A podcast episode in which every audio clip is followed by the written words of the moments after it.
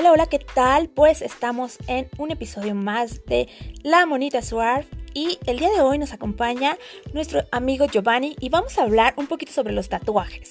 Eh, la verdad es que hace muchísimos años era un tabú, era algo que se consideraba casi prácticamente un pecado que alguien tuviera un tatuaje, pero hoy en día pues ya es de lo más normal del mundo. Así que pues bueno, eh, Giovanni es un poquito experto en esto de los tatuajes, así que eh, Giovanni, ¿qué nos puedes comentar acerca de ellos? ya sé, Giovanni está muy preocupado por algo que le pasó, así que no puede hablar en estos momentos, pero no se preocupen, en un momento más les hablo yo.